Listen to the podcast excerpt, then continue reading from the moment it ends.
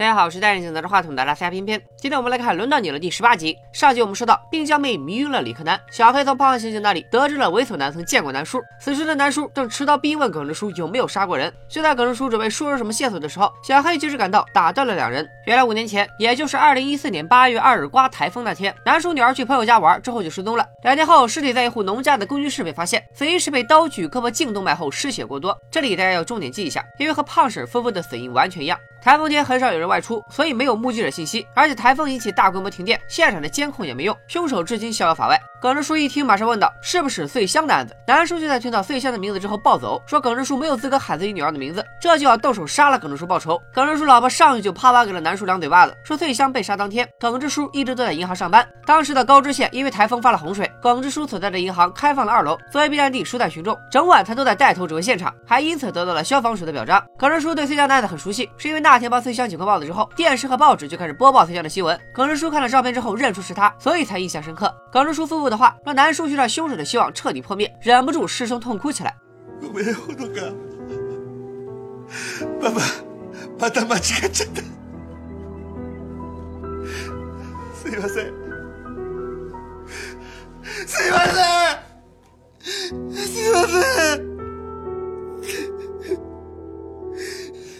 同样痛失所爱的小黑对南叔的遭遇感同身受。南叔告诉小黑，自己搬过来就是因为这里发现了微笑死的住户，因为穗香死的时候也是面带微笑。这么多年，为了调查相似的案子，南叔多次以搞笑艺人的身份入住凶宅，一边赚生活费，一边收集信息。当年负责穗香案件的刑警虽然退休了，也还在继续帮南叔调查。南叔也正是从他那里知道公寓里发现了微笑死的案件，所以他一直在公寓附近蹲点。第九集的时候，小黑在空地上看到的烟头就是南叔蹲点时留下的。后来公寓里死的人越来越多，南叔干脆就搬了进来，和猥琐男见面。是为了调查学生妹，学生妹和耿直叔一样，都是高知县人，后来才考进了东京的大学。接着去医院做保安的时候，南叔特地和学生妹的父母套近乎，说五年前的台风天，有个和学生妹同姓的小姐姐借了一把伞给自己的女儿翠香。学生妹的父母却说，那一定不是学生妹，因为台风当天，学生妹的家教松井老师一早就赶来为女儿辅导，后来因为台风没有办法回家，所以整晚都在教学生妹做题。到这里可能会有小伙伴说，学生妹的父母在骗人，他们肯定是提前抄好口供了，因为突然被问到某年某月某日的事，正常人根本不可能想起来。这里偏偏持反对意见，因为南叔问的那天不是普通的日子，而是一个非常严重的台风天。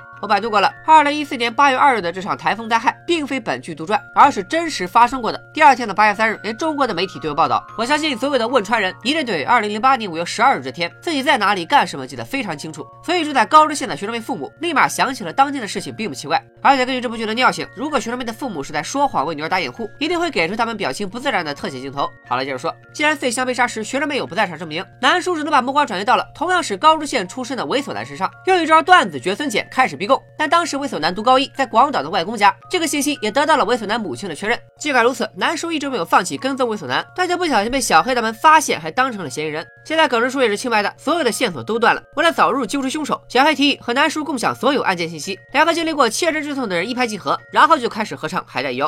海带》。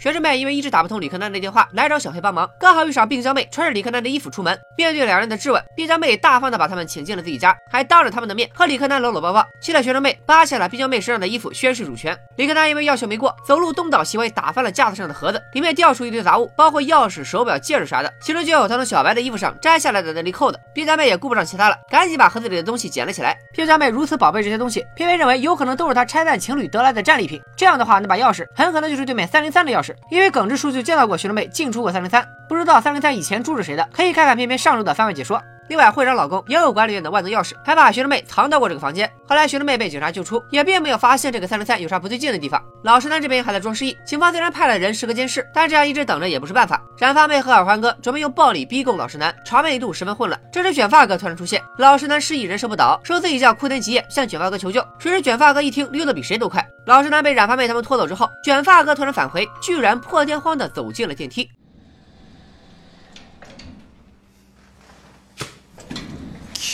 喪失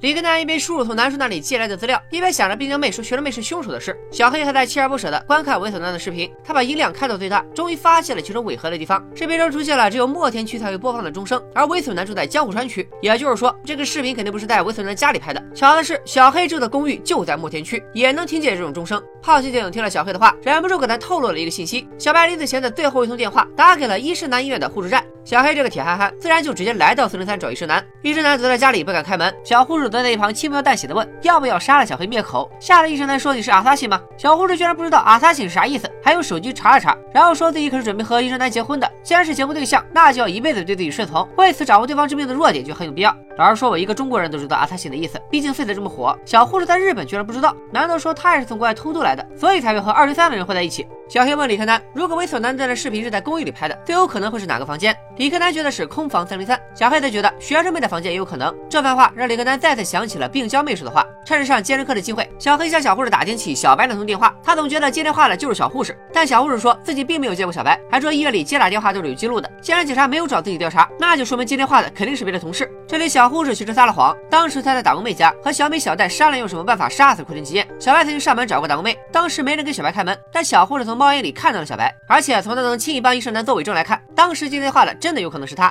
耿直叔不但回想起南树的事，他这段时间一直把真心话全部表现在了演戏中，是时候把内心的一切解放到现实中来了。于是耿直叔拒绝了年轻妹子的示爱，还说感谢他，让自己回想起了深爱一个人时的那种崇高的感觉。耿直叔演话剧的具体内容我一直没细说，但是这么来看，耿直叔有可能真的杀过人，或许因为自己的失误间接导致有人死亡。第十五集里就有这么一句话。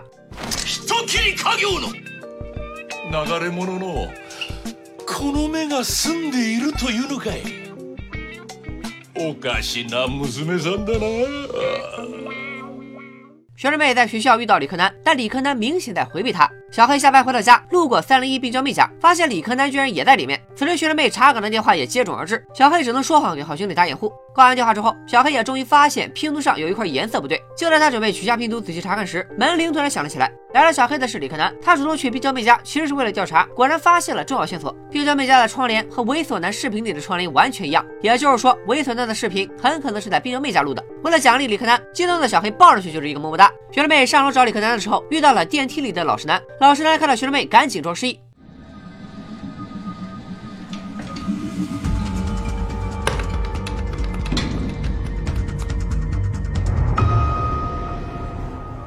从老师男吓尿的表情来看，秃头叔跟他说的那个抽到胖婶名字的人，肯定就是学生妹。学生妹找到李克南，问他为啥躲着自己。李克南赶紧道歉，说自己脑子里想着别的事，就没顾上学生妹。他学了小黑的样子，吻了学生妹的脸。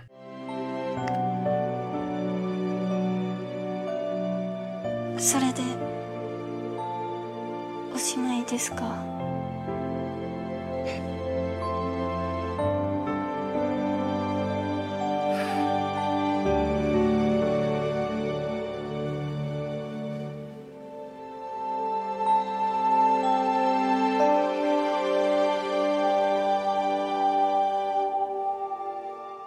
老实说，我觉得学生妹如果不是真凶，那人设崩的也太厉害了吧！番外里明明是个恋爱白痴，正番里却成了撩汉高手。小黑回想起冰箱妹给自己送的礼物，怀疑她是因为泡不到自己，所以杀了小白，并且也联想到了冰箱妹宝贝盒子里的黄色扣子正是小白衣服上的。耿直叔老婆准备出门，耿直叔突然一反常态，提出要送妻子去车站。打工妹去胡子叔办公室的时候，发现他正在翻看管理员的日志。公寓这边，卷发哥等电梯的时候遇到了小黑。小黑问起他代写毛巾的事，卷发哥说是削冰块的时候不小心弄伤了手。正聊着，电梯来了，卷发哥还没来得及上电梯，老实男突然发狂一样喊着他的名字冲了出来，还说警告过他不许走安吉丽娜，因为之前卷发哥曾经把内脏血水洒在了电梯里面。あれからずっと階段使ってたんですからじゃあ今のは何なんだよ今は久住さんが記憶喪失になったっていうから 使ってもいいからって老实男只能极力婉拒，说是刚刚恢复的记忆。卷发哥则趁机赶紧溜了。好奇姐使尽各种手段，从小张那里要来了卷发哥家的钥匙，两人一起闯进了五零一。一进门就发现地板上放着两个坏掉的玩具熊，和之前小白在垃圾桶里发现的很像。再往里走就是满屋的作案工具、肉块和鲜血。 好奇姐和小张被吓得不轻。更可怕的是，房间里居然还有条鳄鱼。就在俩人被吓得直哇乱叫时，卷发哥及时出现。原来这条鳄鱼是他帮朋友养的，之前也没想到会长得这么快，因为养鳄鱼的饲料实在太贵。卷发哥不得不拉下脸去肉类加工厂找点别人不要的肉。有时候加工厂给的量太多，没来得及吃完就坏了，还得整箱整箱扛到山里埋掉。卷发哥还说，这条鳄鱼很聪明，如果不喊它的全名荒漠屠夫雷克顿，它就会咬人。卷发哥这里一下子填了六个坑：一，他之所以一直爬楼梯，是因为之前弄脏过电梯，被老实男下了禁令；二，这也是为啥老实男醒来会大喊卷发哥的名字；三，玩具熊是卖给鳄鱼咬着玩的；四，他去肉类加工厂是为了给宠物找饲料；五，那条带血的毛巾是当时被鳄鱼咬伤的时候用的；六，去山林挖坑是为了埋腐肉。我们在合理推测，之前出现在五零一的小姐姐，其实是在拒绝帮卷发哥照顾宠物。这样一来，卷发哥的嫌疑就全部洗清了。老实男在小黑的劝说下，决定去自首。与此同时，警方这边调查到猥琐男的视频被动了手脚，具体事实还没说呢，就有人上门自首了。自首されるということでいいですか。はい。本当に人を殺したんですね。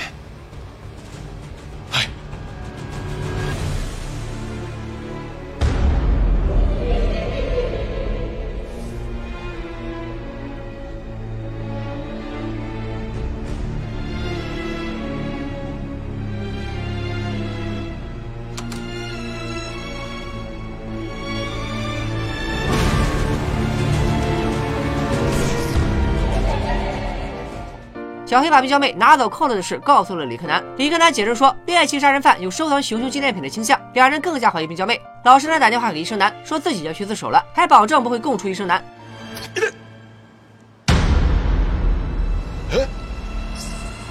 地獄で袴田義彦が待ってるよ。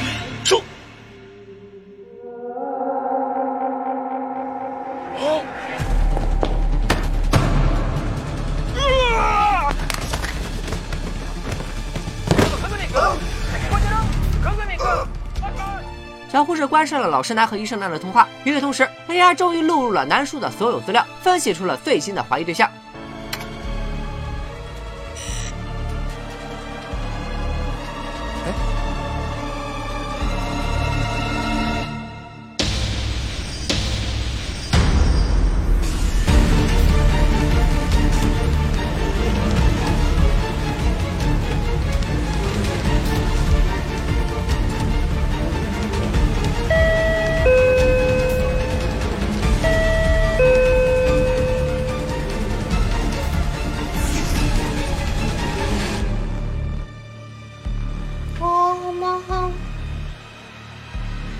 唐三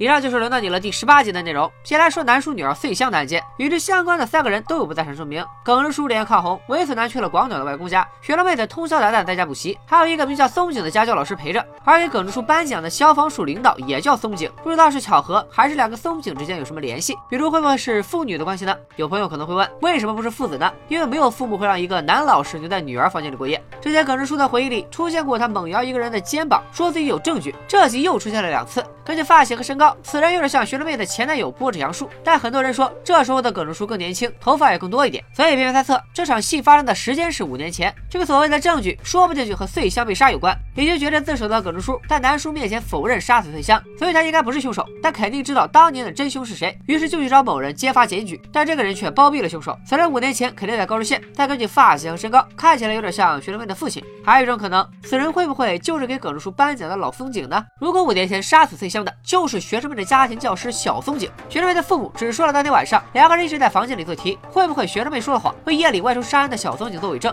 又或者学生妹自己也是同谋？耿直叔发现小松井杀了人。于是找到相识的老松井质问，并说自己有证据。老松井为了保护自己的孩子，打死不承认，并利用自己的职权和关系，把耿直叔降职调到了外地。所以第九集，耿直叔得知贾乙死亡后，本来是想去找小黑理论，后来回忆起五年前的事件，想起了自己多管闲事的代价，于是就不了了之了。当然，以上纯属脑洞猜测，发上来就是给大家开阔一下思路。接着分析，耿直叔去警察局自首，承认自己杀人，还拿出了五张内存卡，应该就是他在公寓里安装的监控拍下的内容。如果耿直叔没有杀翠香，那他后来有没有杀其他人呢？之前扮演耿直叔的演员生来胜久在上综艺的时候说过，幕后真凶可能是他或者他亲近的人。所以有两种可能，第一种可能，耿直叔确实杀了人。上集我也分析过了，最大可能就杀了学生妹的前男友波子杨树，有可能耿直叔在监控里看到波子杨树家暴学生妹，然后正义感爆棚，找波子杨树理论，结果失手杀人，之后就开始自闭在家，直到看报纸新闻确认自己杀人的事没有暴露，才重新出门。但也因此对学生妹的态度大变样，毕竟失手杀了人家男朋友，而学生妹对这件事是并不知情的。本集开头耿直叔的话似乎再次佐证了这个观点。 殺したのか証拠が証拠があるんですあの男はその男 被邀的人如果是波着杨树，那我有证据指的是我有录下了你家暴你女朋友的视频。那个男的是那个指的是那个男的是个虐待女朋友的变态，所以我才杀了他。第二种可能，耿直叔没有杀人。我们可以发现装内存卡的盒子里有一个空位，会不会还有一张内存卡被耿直叔藏起来了呢？公寓确实一共有五层，但别忘了还有一个拍公寓门前的监控，就是那个监控拍下了胖人家炸肉饼事件的后续。所以如果这么算的话，内存卡应该有六张。如果耿直叔真的藏了一张内存卡，里面一定拍到了真正的凶手，此人正是耿直叔的亲近之人，所以耿直叔才会自首。为这个人顶罪，去学表演也是为了更好的撒谎伪装。我感觉耿直叔在本集中的微笑就很像是在表演。说到耿直叔的亲近之人，嫌疑最大的肯定是他的老婆。耿直叔临走之前要送老婆去车站的对话，似乎也是在暗示什么。私への償いですかこれから大事な本番なんだ 除此之外，耿直叔总是对学生妹的态度不清不楚，会不会这俩人之间还有着一层不为人知的亲密关系呢？有人说有可能内存卡藏在那块拼图的后面，我是感觉不太可能，因为内存卡的厚度其实是比纸壳拼图还要厚的。说完本期嫌疑最大的耿直叔，再来说说同样可疑的病娇妹。猥琐男视频里的窗帘和病娇妹家的一样，大概率猥琐男的视频就是在病娇妹家录的，但这个窗帘也有可能是病娇妹从对面的三零三拿过来的。之前会长老公用万能钥匙打开了三零三的门，后来会长老公被抓，万能钥匙却再没提起。如果钥匙被公寓里的其他人捡到，就可以很轻易的为猥琐男提供录像的房间。另外，病娇妹说是学生妹杀了小白，我觉得肯定是说谎，因为学生妹确实被警方证实有不在场证明。之前番外里，她拆弹情侣也曾经说过谎，而且大家可以发现，小白刚去世的时候，病娇妹完全没有表现出对学生妹的怀疑和恐惧，还送了自己的眼泪安慰小黑。一直到察觉到学生妹和李克南走得很近，才开始调转枪头，不停的撩拨李克南，不停的针对学生妹，又是拿显示器砸，又是在开会的时候泼人家脏水，这集直接用物理攻击绿了学生妹的脑袋。既然病娇妹对李克南会产生兴趣，那么对于学生妹的前男友波着杨树以及舔狗猥琐男，应该也不会无动于衷。他是否和这两个男人之间也有什么不可告人的秘密呢？总之，看完这集以后，我越来越觉得学生妹可能不是微笑杀手，病娇妹的嫌疑反而加大了很多。上一集推出微笑杀手嫌疑的胡子叔，这集又开始有了新动作，一个人偷偷在办公室里看管理员的日志，他身上的坑越来越多，比如和管理员的关系。第二集给谁家投了一封什么样的信件？第五集为何比好奇姐等人更早得知杀人游戏的事？第十六集私下找耳环哥染发妹说了什么？第十七集接到的神秘电话等等。但是我依然相信胡子叔并不是微小杀手，就像这集一次性填了卷发哥所有坑一样，可能下一集就把胡子叔的坑也都填了。我来盲猜一下啊，比如胡子叔和管理员经常一起打麻将，管理员因此欠了胡子叔的钱，于是就把自己威胁女会长的事和胡子叔说了，并承诺要到这笔封口费立马就还钱。后来管理员死后的第二集，胡子叔给某位住户投递信件，其实就是给女会长投了一封恐吓信，让他兑现给管理员的封口费。没想到被女会长当成了交换杀人的威胁，于是就把网红医生给杀了。一直没有得到女会长回应的胡子叔再次来到管理员的房间，也就是第五集时被小黑撞见了那次，想来看看能不能拿点啥值钱的东西抵债。无意中发现了被管理员藏起来没有被警察发现的日志，从日志里得知了杀人游戏的事，因此才比好奇姐他们知道的早。另外，管理员没有微笑死，所以肯定不是微笑杀手所杀。微笑杀手是借杀人游戏这个机会浑水摸鱼，满足自己的杀人欲望。他不是杀人游戏的开启者，但一定是杀人游戏的推动者。同样没参加杀人游戏的 IT 男和卷发哥胡子叔一样，他身上的坑其实主要就是和胖婶婆婆的关系更好填，大概率也是烟雾弹。最后再详细聊一聊，包括偏偏在内，所有人都叫他老婆。所有人都认为她是凶手的学生妹，这集 AI 居然给出了百分之八十九的匹配度，我反而觉得是洗白了学生妹。毕竟还有两集，那么多坑没填，不可能直接暴露凶手。所以学生妹应该是剧方一早就设置好的最强力的烟雾弹，还故意找了演技青涩的谢七来扮演。甚至网上最早带节奏说学生妹是凶手的舆论，说不定就是剧方故意放出的。比如流传甚广的那张官方角色介绍，每句第一个字连起来就是这个人是黑的，很像是官方故意设置的彩蛋。我就等着看，如果学生妹真的不是凶手，那她关于纸上撒谎的事儿编剧怎么圆？根据官方给出的信息，微笑。杀手是个以杀人为乐的杀人狂，而且杀人的日期也是重要线索。目前来看，有可能是专挑死者喜庆的日子下手，并把死者弄成微笑状。比如胖婶死的那天是他的生日，牛角死的那天他在做脚指甲。再根据翻翻的日期可以推测出，那天应该是她和老公的结婚纪念日。秃头叔死的那天是染发妹终于要认三当爹。小白死的那天，我一开始根据特别片里小白的日记推测，应该是两人相遇的那天，六月二十三日。不过后来查到有网友自己总结了大事件时间表，说小白死于六月十七日。另外还有网友说，这个日期对应了斐波那契数列，微笑杀手依然是学生妹。偏偏作为一个文科生，实在是推不动了。数学好的朋友可以试着算一下。总之可以确定的一点是，猥琐男肯定不是微笑杀手，因为实锤他杀的人是甲野贵文和受刑警，这俩人的死亡日期没啥特殊性。受刑警的微笑应该是猥琐男模仿杀人。同理，虽然小护士给老实男扎了针，和小白被注射死很像，但小护士肯定也不是微笑杀手。他杀库田可能是因为被库田玩弄了感情，杀老实男有可能就是不想让他自首，从而牵扯到医生男。完了，每个人看起来都像是烟雾弹。难道微笑杀手。真的是耿叔的老婆吗？这部剧有个特点，很多你以为是破案有关的线索，其实只是个烟雾弹；你以为是生活日常，反而成了推理的关键。就比如女会长在车上哭，大家会以为就是因为刚学会开车不会倒桩。这场戏是为了表现她的脆弱，但其实她哭是因为昨天晚上刚杀了网红医生，车上的玩具狗也不见了。同样的情节，比如女主小白和学生妹借钱，还钱的时候学生妹愣了一下。这场戏真的只为了让小白发现学生妹的伤吗？下一集拼图的谜底终于要揭开了，理科男似乎要为了学生妹和小黑反目。之前理科男番外 AI 助手预测理科男会死的预言，不知道会不会应验？老师男会再次与死神擦肩而过吗？耿之书究竟有没有杀过人？想知道更多，请持续锁定片片的轮到你的解说，转发过三千，下周还是这个时间，片片一定准时更新。拜了个拜。